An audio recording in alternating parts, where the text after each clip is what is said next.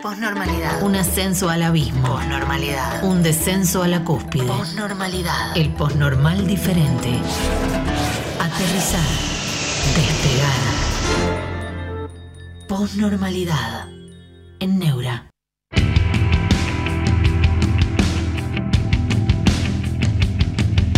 Bueno, buenas tardes, sorprendentemente para muchos, que deben estar sorprendiéndose ahora, para mí también, pero afortunadamente el otro día me despedí por un tiempo de Neura, pero pasaron dos días. Ahora en este horario, durante 15 días, va a estar la posnormalidad y habrá alguna otra cosa que haremos también. Eh, con, muchísima alegría. Así que bienvenidos a la posnormalidad. Me imagino que, que sorprendentemente, como fue sorpresa para mí, ya posta-bajo 87, saludo desde España y claramente se manifiesta libertario porque dice vive la libertad carajo. Cuidado, cuidado, que eh, nada es fácil, ¿eh? Hola Emanuel G200, buenas tardes, profe, feliz año, feliz año para todos. Pablito Ades, buen día, profe. Guada está distinta y ya lo creo, ya lo creo. Me dejé la barba. No, Guada es preciosa y yo, saben lo que soy. Eh, hola, profe, dice Yamadoc. Hola, dice Moisés. Guarda que nada es fácil, ¿eh? ¿eh? La Cámara del Trabajo suspendió los efectos de la reforma laboral incluida en el DNU de mi ley. O sea que el asunto todo o nada respecto del DNU no es tan simple. ¿eh? No es tan simple. Ya tenemos una primera eh, resolución de la justicia que suspende una parte central del DNU. Eh, es un fallo en disidencia de la Cámara del Trabajo o es una parte de la reforma laboral del mega DNU de mi ley y ese, esa medida cautelar fue puesta, impuesta por la CGT. De forma tal que eh, la CGT, que a tantos no les gusta en este país, con, por tantísimas razones, tiene poder.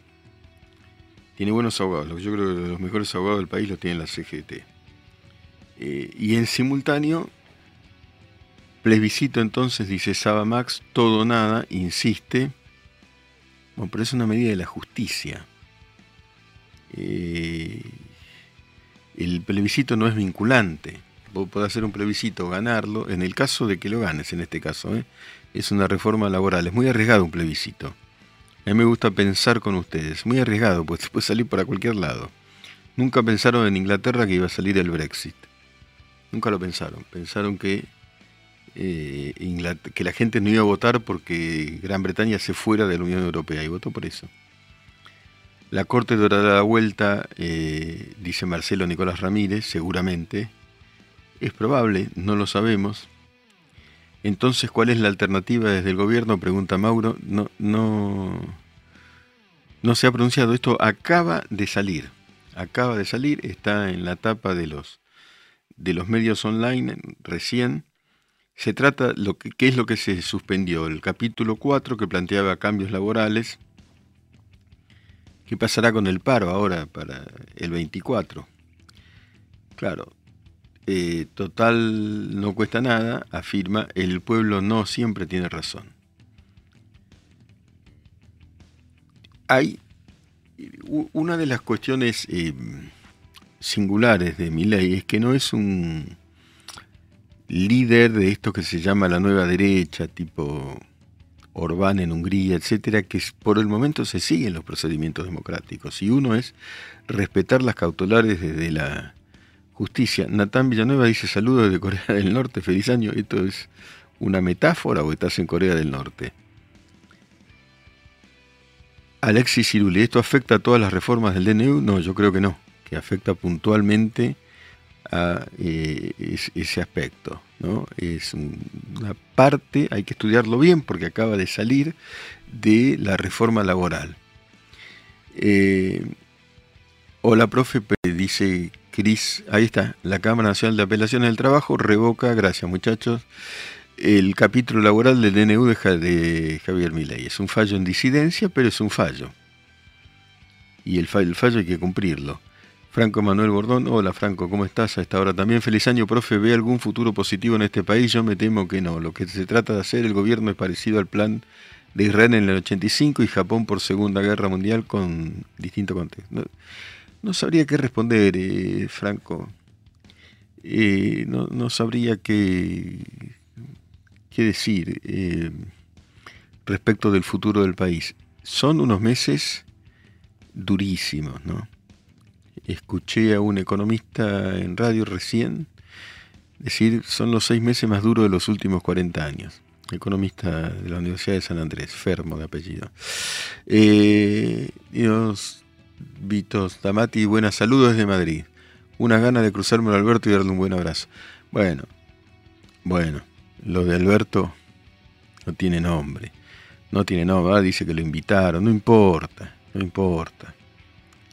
Todo esto tiene que ver con la ineficiencia y la desidia moral de Alberto Fernández, seguir a, ese, a esa escena de fin de año que sale 600 dólares sin vino y yo no creo que lo hayan percibido sin vino, pero no es solamente eso, es, es el gesto, es la, falta de prudencia, de, el mensaje tan equívoco, y todo lo que vino antes.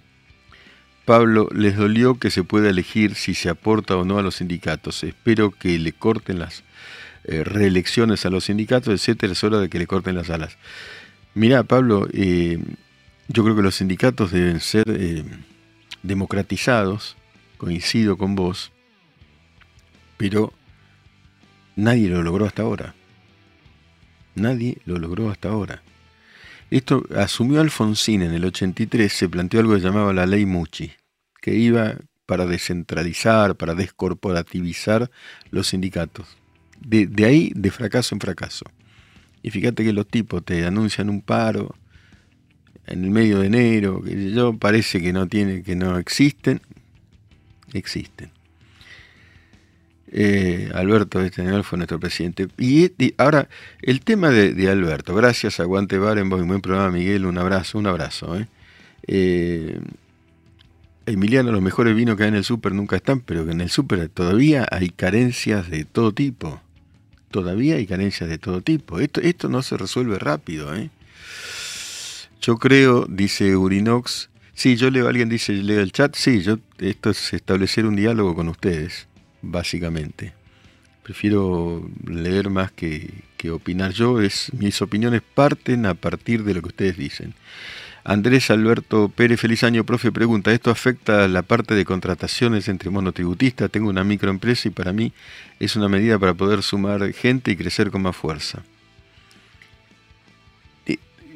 Me senté acá en el escritorio de Neura y vi la noticia. Eh, tengo que, leerla con detenimiento. Lo que sí, el mega DNU, que era todo o nada, parece que funcionando una cautelar no es todo o nada. Puede ser una aprobación parcial. Eh,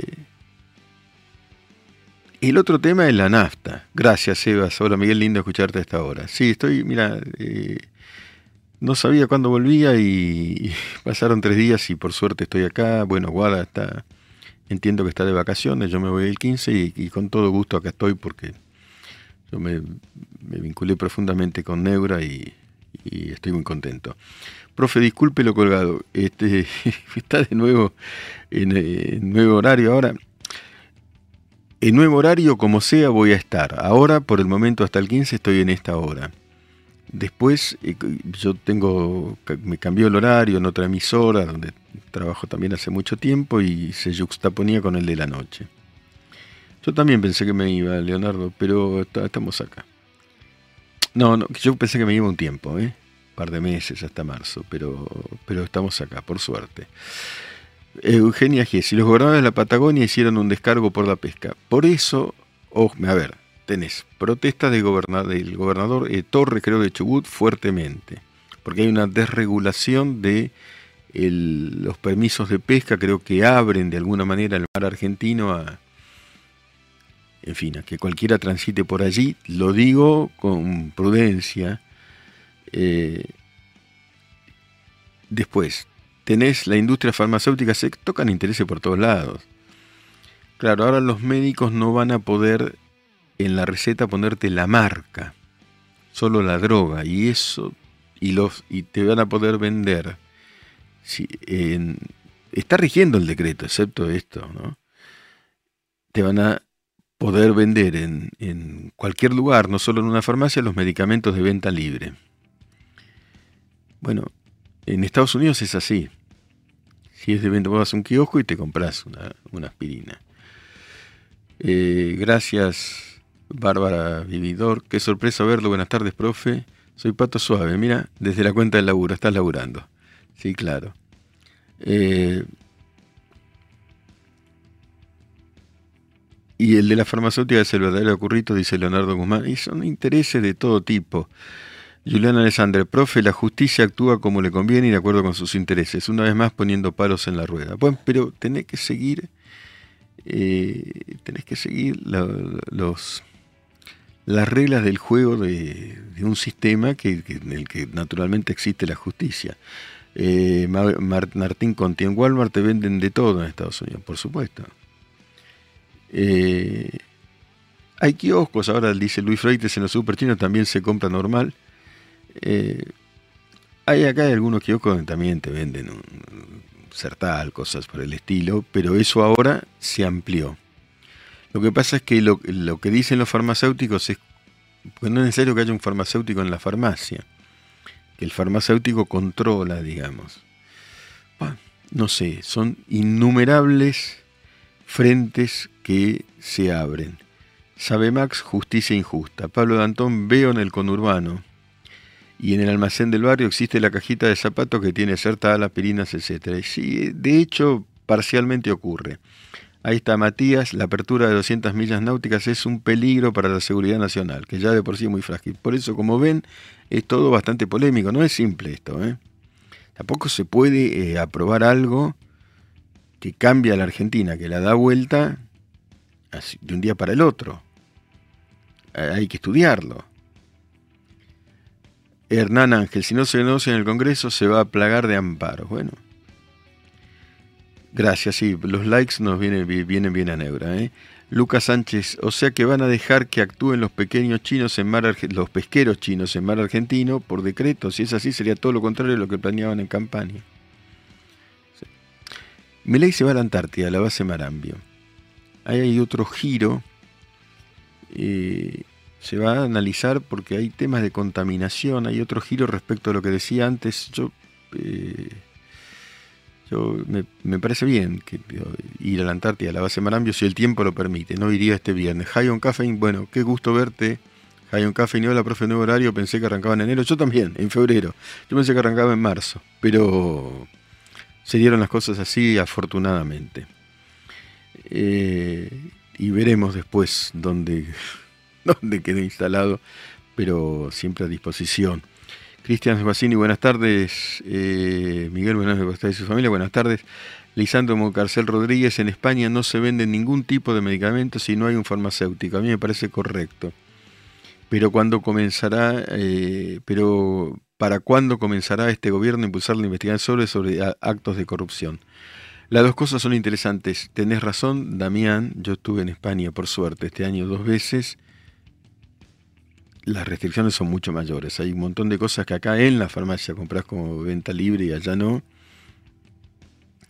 Eh, y, está todo más controlado. Son sistemas diferentes. El de Estados Unidos creo que más bien es único en el mundo. Joel Económico. España es una dictadura en las farmacias. A mí me pidieron una receta para comprar un shampoo. No te puedo creer. Pero a la vez te puedo creer, porque yo pasé por una farmacia para comprar una, una crema para una crema especial para el sol y, no me lo quisieron vender sin receta. Sí, sí, tenés, tenés razón, sí, no, no, a, la vez, a la vez no me extraña. Lo del mar argentino y 200 villas náuticas es un tema. En España también se vende homeopatía en las farmacias. Acá también, ¿no? ¿O no? Por ahí en algunas sí. Eh, hola, profe, dice Suni de Suni Dajon Jover. Eh, hola, profe, ¿no crees que la cautelar termina antagonizando aún más a la CGT? Y los va a ensoberbecer, digamos, ¿no? Van a, probablemente, probablemente, probablemente eh, redoblen la apuesta. Pero no lo sé. Milei había dado alguna idea de que, eh, que iba a negociar algo con la CGT. Julinox, mi amigo viviendo en Japón lo mismo. El tema de medicación son restrictos y no te receta más que la dosis necesaria. Ni un tafirol te venden libremente. Por eso digo, eh, eh, Juan Vivex dice, quiero decir que lo de la homeopatía es una regulación estúpida, por supuesto, claro, pero está regulado, viste allá. Eh, mientras todos hablan y no hacen y, no hacen, hay chicos que no comen, tenés razón. Pero necesariamente, digamos, sería muy ingenuo pensar que una transformación profunda iba a salir en cuatro días. Gracias por lo que nos traes y lo que te la bancás. Bueno, gracias, Matu. Eh, la ministra de Medio Ambiente de Río Negro, dice Eugenia Gessi, tiene una química que va a proveer suministros a una plataforma marina de petróleo. Le vendió a su hija y a su marido para Bueno, hay que, hay que chequearlo, ¿eh? Hay que chequearlo. Facundo Luna, ¿cómo va, profe? Simultáneamente hago una crítica en general al gobierno. Discúlpenme, pero la hago. Muchachos, es tiempo de trabajar. Yo creo que el presidente lo sabe. Si empezamos a, pelearnos con el periodismo, y no lo digo corporativamente, si empezamos a pelearnos, ponete a laburar y a resolver. Y las críticas, los juegos periodísticos y demás eh, son parte del sistema. Son parte del sistema y Tronco tuvo un episodio. A ver cuánto proyecto de ley sacás. Y por el momento no digo más. Pero el periodismo está para investigar, para incluso para el humor, para, para poner una mirada social. El buen periodismo. Los ensobrados que existen, sí existen. Que la pauta debe sacarse, yo estoy de acuerdo, yo no soy empresario. Me interesa.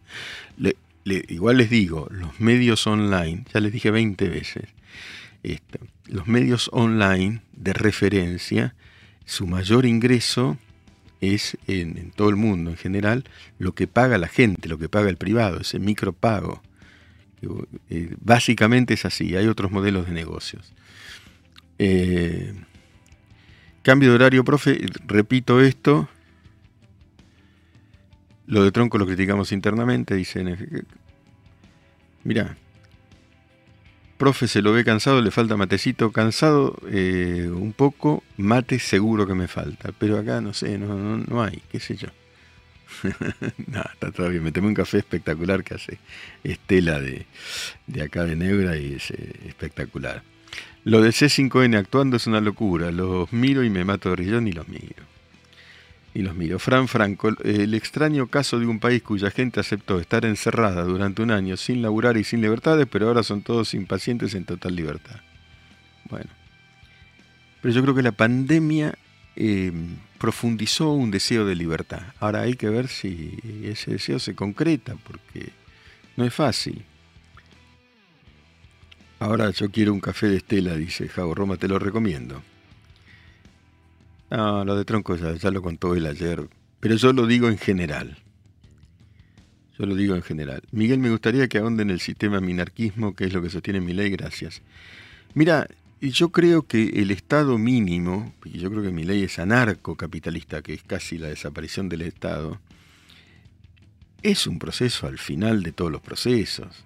Fíjate que ahora son todas medidas del Estado, impositivas, de evaluaciones, eh, de, esto, si, se da, si funciona, eso del minarquismo, del Estado mínimo, eso es Nozick, eso es otro filósofo, que no es el anarcocapitalismo de Rothbard. Eso es la desaparición del Estado que considera que el Estado es cleptócrata. José Económico, está años luz la Argentina de un minarquismo, años luz, sí. Sí, lo, es, David, es, eh, pero filosóficamente. Yo siempre recuerdo la frase de la, filosofía latina, romana, tardía, que es lo primero en la idea es lo último en la realización. ¿Saben quién era anarquista? Borges. Borges era un escritor, un anarquista utópico. Eh, Tom-Mendoza, ¿cómo estás? Eh, Miguel, feliz año, abrazos de San Rafael Mendoza, qué suerte. Viva la Argentina, carajo, sí, estamos de acuerdo. Germolina, hola, profe Gustavo Flores, Miguel. ley es reconocido filosóficamente como anarcocapitalista, pero en la práctica es minarquista. Sí, es cierto. Eh, me parece que lo decís bien. Me parece que lo decís bien. Sí, Borges era narco. Eh, Laura Fabri, ¿se frenó el DNU? No, se frenó por una cautelar, que eso podía ocurrir, eh, una, eh, un fragmento de la, de la ley relativa a los contratos de trabajo. Una parte de la reforma laboral del mega DNU de mi ley. Bueno, sigue. Mientras tanto, ¿qué pasa con la, con la ley ómnibus? Yo creo que avanza en el Parlamento, sobre todo el tema de boleta única. Guarda que si sale lo de boleta única sería un triunfo para el gobierno. ¿eh? Es importante. Joel Económico dice que lo que se frenó es la parte más importante. Bueno, es una parte de la reforma laboral. Es evidentemente importante. Es evidentemente importante. La voltearon, bueno, es una cautelar los jueces que hicieron, miren, para, para, Milei dijo que es minarquista a corto plazo y anarcocapitalista a largo plazo. Bueno, correcto. ¿Qué es minarquista que el Estado mínimo, que apunta al Estado mínimo, pareciera verse en sus primeras medidas? Que a la vez son ortodoxas y heterodoxas, porque el Estado no, no dejó de poner impuestos. Muy difícil esto. Es muy difícil. Eh, de momento y durante miles de años el anarcocapitalismo es teórico, porque se necesita una elevación espiritual y tecnopolítica utópica en nuestro día, sí, ¿no? La desaparición del Estado. Gracias Gustavo Barriento, qué gusto veros. Saludos de Santa Clara de Mar, qué suerte. Yo veraneé un par de veces y fui muy feliz en Mar de Cobo y en La Caleta sucesivamente, y que está al lado de Santa Clara del Mar y es... Eh, quisiera estar ahí, mira, la verdad. Saludos Miguel, un placer escucharte, buen año para todos. Facu Martínez, Nahuel Machuca. Vos, ser minarquista es una economía equilibrada, no en este bardo. Ser minarquista, que supongo que quiere decir Nahuel, es en, es en una, economía eh, equilibrada, no en este bardo. Este es un bardo. Ahora escúchame, la nafta a mil, a mil la nafta. Bueno, yo digo, mi ley y su entorno. Entiendo que sí, por información directa, muy directa tan conscientes de la impaciencia social, ¿no? Porque esto no empezó todavía el ajuste posta. De posta va empezando progresivamente. Yo ayer fui con dos de mis hijos, tengo, tengo un aluvión de hijos. Dos de ellos dijeron, viejo, vamos a comer. Bueno, vamos. Eh, temiendo un poquito por la billetera, ¿viste? Porque salir a comer ahora, ¿no? Pero bueno. Y un restaurante, una parrilla que aún un día de semana estaba en un 90%, ayer estaba en un 15%. Está bien, hay gente de vacaciones, pero 10 lucas por persona, dice Juan Termo. Exactamente. Éramos 3, 30 lucas, 32 lucas. Escuchame una cosa, sin postre, sin vino. Escuchame una cosa, 30 lucas. Te lo digo así, en porteño. 32 lucas a la propina. Te toca el sueldo, ¿eh? Los que somos asalariados este, y nunca vimos un sobre. Este, fácil, no consumir. Sí, correcto. No, yo estoy de acuerdo. No consumir, pero hay cosas que necesariamente tenés que consumir. Si vos vas a cenar una vez cada 20 días con un par de hijos que te quieren ver, que no te ven y demás, podés no ir. Incluso debes no ir si no tenés. Pero, a ver, pero yo laburo. Vive también laburan. Laburo todos los días. Y los impuestos no me bajaron, ¿eh? Perdón por esta catarsis.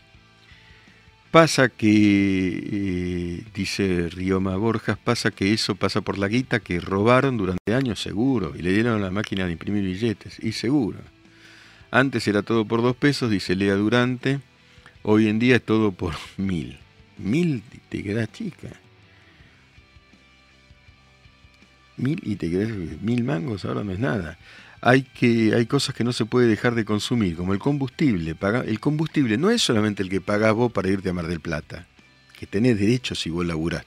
No es que el que labura, no es que el mérito, no es que... Y no a Mar del Plata, donde quieras, si te lo ganaste en buena ley, es que el combustible aumenta todos los precios. ¿Tiene la responsabilidad de este gobierno? No. Son 20 años de gobiernos anteriores. 100 mangos vale un caramelo, dijo hoy un kiosquero. 100 mangos es un caramelo. Se fueron todos de Neura de vacaciones. que, pero yo quedé, dice Ignacio Carlos. Quedé unos días. Eh, Neftis 2020. Los sueldos de los políticos suben como nafta, no se bajan a vivir como quienes supuestamente representan. Yo creo que va progresivamente habiendo un recorte sobre la política, pero vamos a ver, ¿no? Todo está por verse. Yo creo que la, sociedad se acostumbró a todo en el corto plazo y quieren todo ya, ya. Es cierto, lo que pasa es que,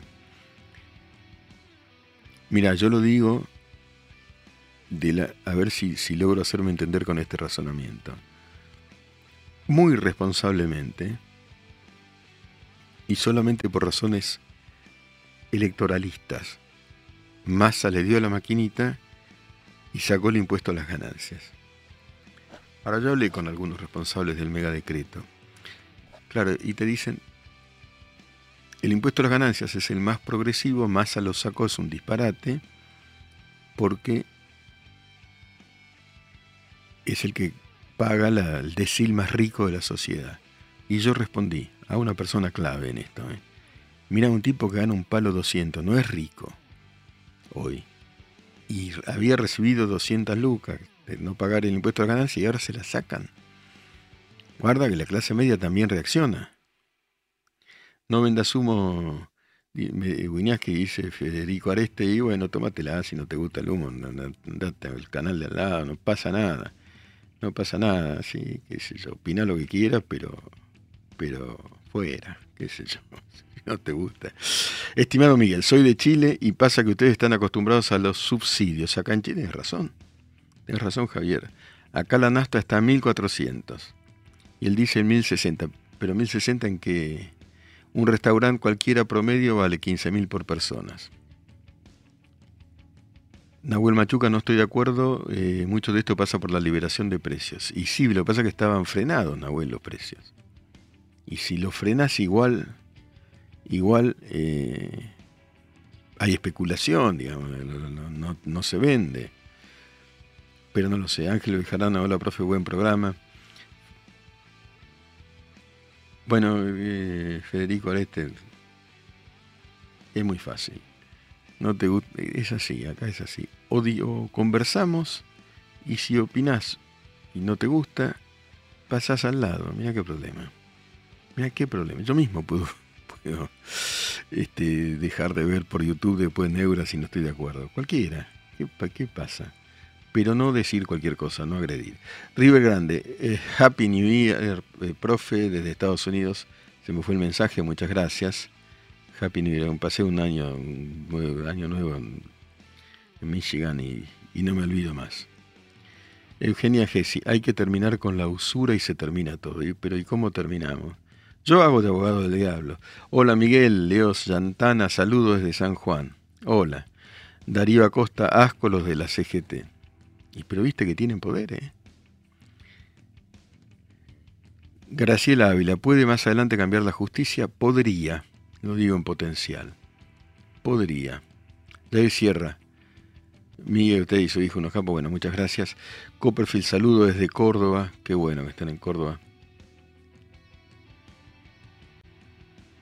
Hay uno que, ve solo a tronco, me parece excelente, yo haría lo mismo. Eh, Diego Al, eh, Alfarazola, profe, qué bueno escucharte. Termina su mandato este gobierno, ¿qué decís? Buena pregunta, ¿eh? Creo que sí.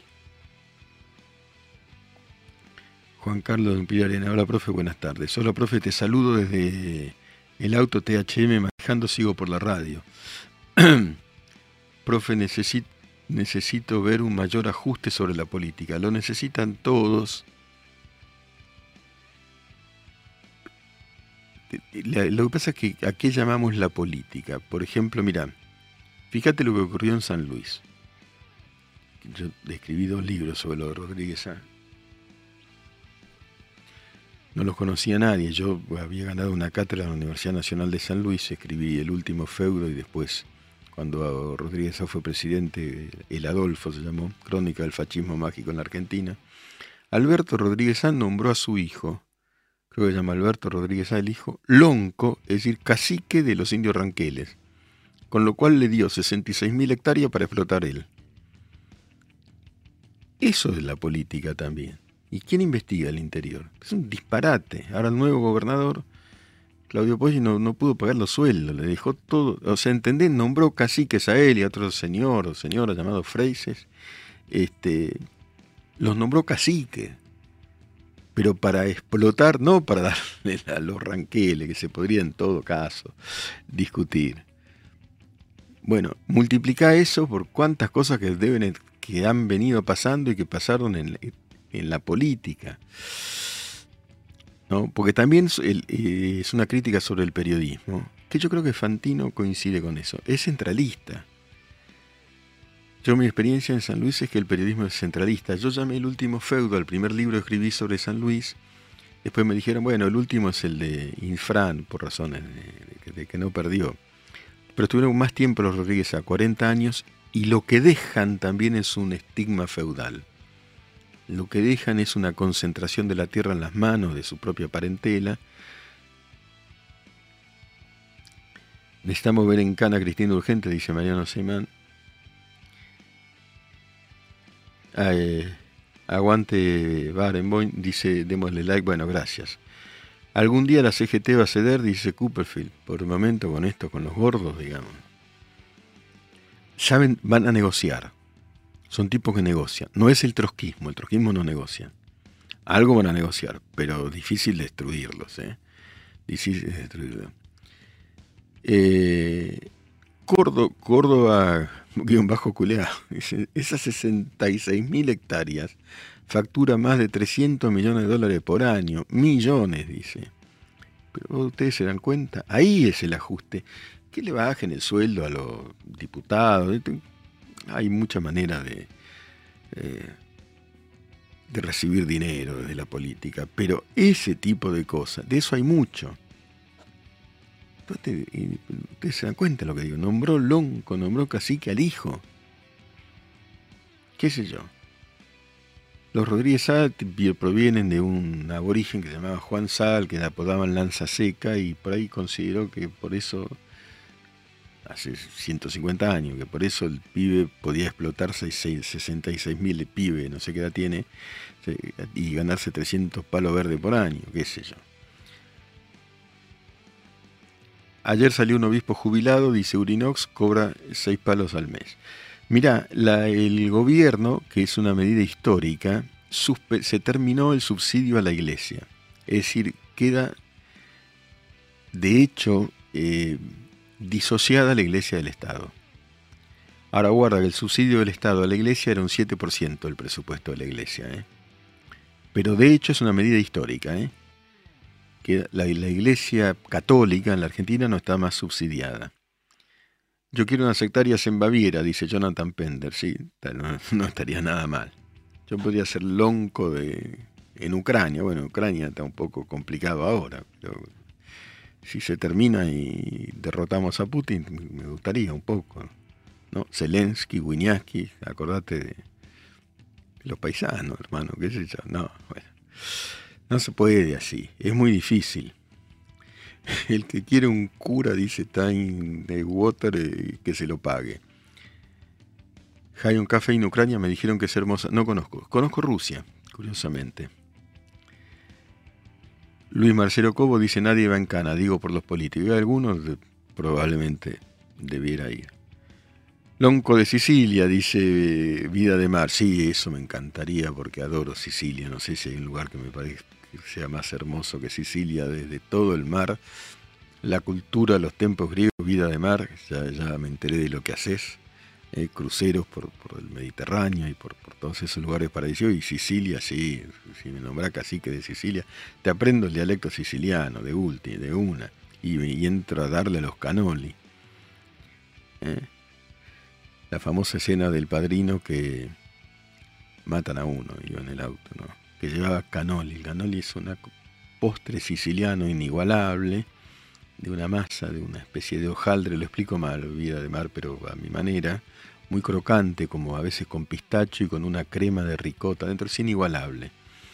Entonces en el padrino ametrallan a uno y ven que tenía canoli en el le, y le dejan el revólver en el asiento. Y el asesino, un enviado de Don Corleone, dice, Lip de guns, deja las armas, deja los chum, los fierros, deja los fierros. Tag de canoli, tráete los canoli. Dejaron al Tomuer y se llevan los canoli. Bueno. Eh, ¿Se debería judicializar a los ñoquis como ejemplo castigo? Bueno, yo creo que sí. Si vos, uh, que gana de comer canoli, dice Pablo R. Yo también, sobre todo si estuviera en Sicilia. En Sicilia. Eh, mira, eh, yo creo que si vos cobrás del Estado sin trabajar, es un delito, claro, como dice Tati Walter, deja el arma, llévate los canoles. El frito.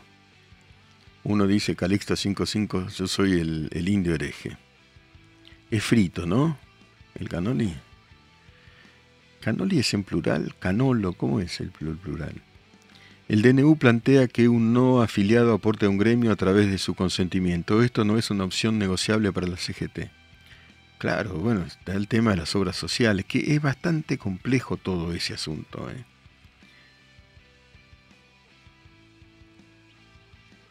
Zapping TV pregunta que quiero que responda. ¿Está tan polarizada Argentina que corre el riesgo de una, creo que quisiste decir guerra civil? No, yo creo que no. No, corre el riesgo de una guerra civil, pero sí hay potencialmente el riesgo de una revuelta social. Potencialmente, tengo que decirlo.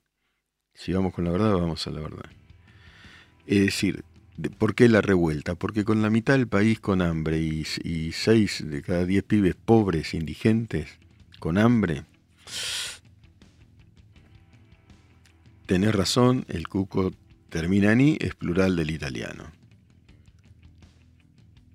Calixto dice, yo conozco el Cagneoli nomás. Bueno, eh, Maximiliano Di Giorgio, profe, ¿qué pasó con los sindicatos que se despertaron? Se les terminó el CLONASEPAN, estuvieron cuatro años. Bueno, lógicamente es evidente eh, que, que había un acuerdo de no agresión con el gobierno anterior y de no defensa de los trabajadores. Capaz que tocaron unos intereses, ¿no? Andrés Giaco, ¿cómo se explica a 20 días que la gente esté tan ansiosa que le plantean, ven que el libre mercado no funciona, somos bien cortoplacistas y cortoplacistas con C, ¿eh? Por supuesto. Es como el fútbol, perdés cuatro partidos y te quieren te tenés que ir. No, esto no es así. Profe, ¿se debería investigar el dinero que hay en los paraísos fiscales? ¿Y cómo haces? Si están hechos para eso, para que sea difícil investigarlos. Aunque los Panama Papers permitieron investigar, ¿no? Se, pudo investigar bastante. Eh, César de Mauricio, este horario te queda bien, Miguel, tu voz tranquila, deja descansar un poco mientras uno se informa. Bueno, muchas gracias. Hola, profe, creo que el problema no son los precios, es que las anteriores gestiones, dice X Arc Mauro 87, es que las anteriores gestiones nos arruinaron el poder adquisitivo un simple metalúrgico desde la matanza. Nadie es simple, todos somos complejos y todos somos simples a la vez.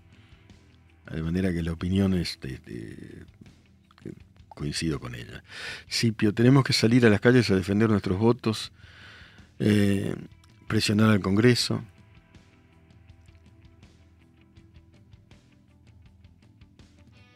Buenas tardes, Miguel, dice Diego Hernán y Adrola. Pienso que sería una gran idea que los restaurantes o casas de comida ofrezcan un menú, un menú sonoro leído con, bueno, con tu voz y Lo creo. Mi sensación de cagazo, dice Stardo, que si no lo defendemos es una posibilidad que, que sé yo, ya estoy quemado, dice. No. No, no creo que. No creo, sería.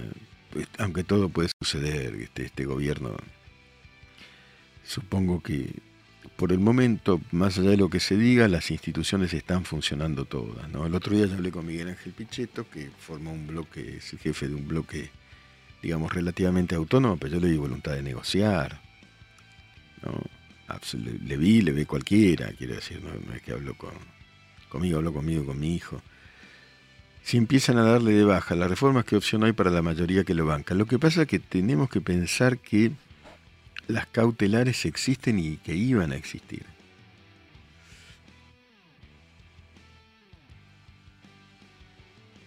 Hola Miguel, si hay revuelta, va a venir de izquierda de siempre, los muy pobres y los niños con hambre no hacen revueltas. Gracias Silvio por esa pregunta. El tema de la revuelta, te voy a decir que yo lo manejo eh, desde distintos ángulos teóricos y porque he cubierto muchas. Eh, la revuelta es una chispa que puede venir inclusive de sectores con hambre. Sí, él mismo. Pichetto considera que las traiciones son una fractura con el pasado. Eso es lo que dijo.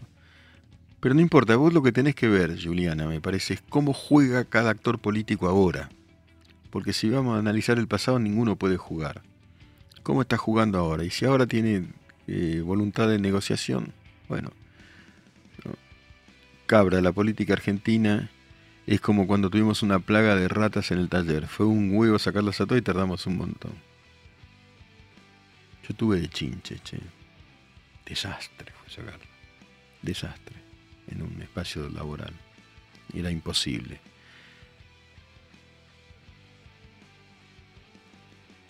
Mucha gente dice, bueno, hay que aguantar, etcétera, sí, pero hay que aguantar hay que aguantar. Recuerden el... Bueno, la gente critica a Pichetto. Ustedes lo dicen. ¿Sabes qué pasa, profe? Que los actores que juegan en la actualidad son los mismos de Rolando Riva Taxista. ¿Qué hacemos? Pero hay algunos nuevos, ¿no? Milei, por ejemplo. Ahora, tendrá éxito, porque esta es una partida brava, ¿eh? Ahora, si llega, como dijo Daniel Marx y Cavallo, a bajar la inflación al 7-8% en abril, y si no llega, si llega a eso, sería una cosa asombrosamente exitosa, pero ¿y si no llega? ¿Y si no llega? José Z, estaría bueno en el tema del trabajo que se haga, como por ejemplo en Alemania, múltiples tipos de contratos, mini jobs, mini trabajos con máximo de 12 horas semanales, sin pagar impuestos, part-time. Claro, bueno, es otro mundo, ¿no? Fomenta mucho, dice, y sí. Profe pregunta, ¿usted cree en un futuro viable o caemos con los mismos de siempre? Quiero creer en un futuro viable. Julie Jardorowsky. Y el ajuste a la política Milei dijo que no iba a subir los impuestos y se agregó que de nuevo impuesto a la, a la ganancia. Todavía no lo agregó. Ah, tiene que tener tratamiento parlamentario y para una reversión porque el problema es que eh, más, fue más el que sacó el impuesto a la ganancia. Milei estuvo de acuerdo pero deja de coparticipar a las provincias. Coparticipar es el dinero que reciben las provincias, en buena medida porque a la vez aportan al Tesoro Nacional. Entonces los gobernadores dicen, eh, me resulta inviable la provincia. Entonces, o coparticipás lo que se cobraba por impuesto a las ganancias a las provincias, o, sacás o dejás el impuesto a las ganancias para, básicamente, clase media más o menos bien, pero más o menos, ¿no? Eh, y tenés un problema grave con la clase media. Lucas Sánchez, ¿la revuelta sería porque mi ley es responsable de que haya más de un 50% de pobres? No, no, no, no. La revuelta no es necesariamente racional. Es lo que ocurrió en Chile. Fíjense, Chile es un país eh, que había crecido, el que más había crecido de Latinoamérica. El que más económicamente subieron 10, 10% creo el boleto de subte, si hay alguno desde Chile que me corrija, e incendiaron medio país, sobre todo Santiago. Después no sirvió porque nadie votó la constitución que auspiciaba Boric, etc. Pero lo incendiaron. Entonces, no es que sea racional. No es que sea racional. Es brota por un chispazo, por cualquier cosa. De pronto por lo menos pensado.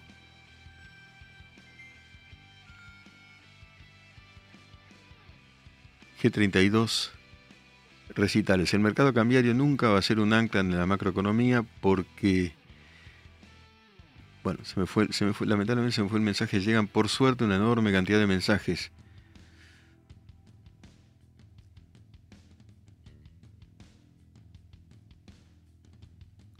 A ver, Javier Medina, guarda que me interesa ese. Soy chileno, la revuelta fue por 30 pesos de alza.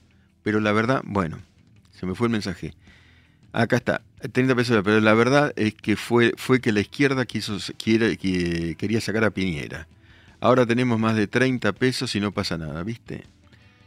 Pero eh, querían sacar a Piñera. Bueno, ahí tenés, guarda, ¿eh?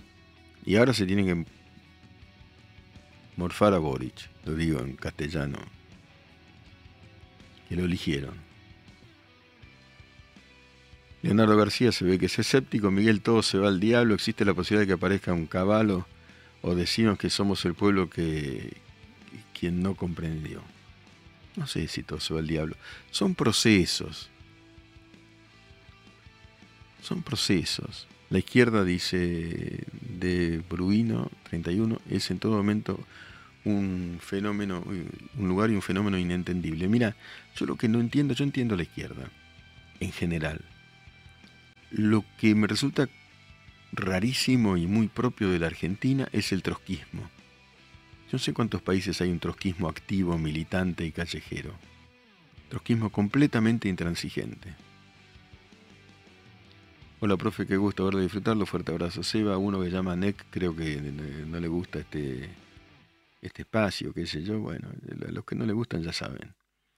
Eh, desde Vigo, dice Lorena González eh, Domenech, desde Galicia. Genial. Caballo, por Dios, ¿qué hablan? Jaja, claro, bueno, Caballo no terminó muy bien, ¿eh? Leonardo García, el pueblo comprende y está comprendiendo. Creo que no siguen y sin comprender son del 44%. No es poco el 44%, ¿eh? Ojo, y los, los legisladores elegidos por ese 44% son, tenían tanta legitimidad como el que ganó. Profe, ¿qué opina de Caballo? ¿Lo conoce Alejo Rodríguez Casio? No lo conozco, pero conozco a Caballo. Lo conozco a Caballo, tuve muchas diferencias con él durante su gestión. Después tuve una conversación muy interesante, no sé si él la recuerda, no hace mucho. En Puerto Rico él se acercó, en el, se llama Foro Iberoamericano, hablamos largo rato, me explicó algunas cosas. Le reconozco que fue el hombre más con más coraje para denunciar a Alfredo Yabrán, que es el instigador del asesinato de José Luis Cabezas, de Cabezas eh, y después lo entrevisté hace poco. Es para hablar largo rato. Es un tipo que está en la historia de la economía argentina. Hubo 10 años de estabilidad.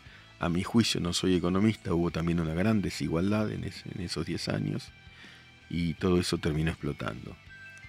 Pero bueno, es para hablarlo largo y tendido. Cada cosa en la Argentina es para hablar de... En Francia, dice Infopresa eh, Argentina, existe el trotskismo callejero y es muy activo. O usted es un ignorante. en Francia, que yo sepa, existe la izquierda woke, que es otra cosa. El trotskismo, reivindicar al León Trotsky, la revolución permanente, yo creo que es un fenómeno único de la Argentina. Eh, eh, la izquierda woke es otra historia es otra historia. Ahora están con jamás, no es clase media, pero no es, no es reivindicar a Trotsky. Trotsky no reivindica a nadie, salvo la, gente de acá.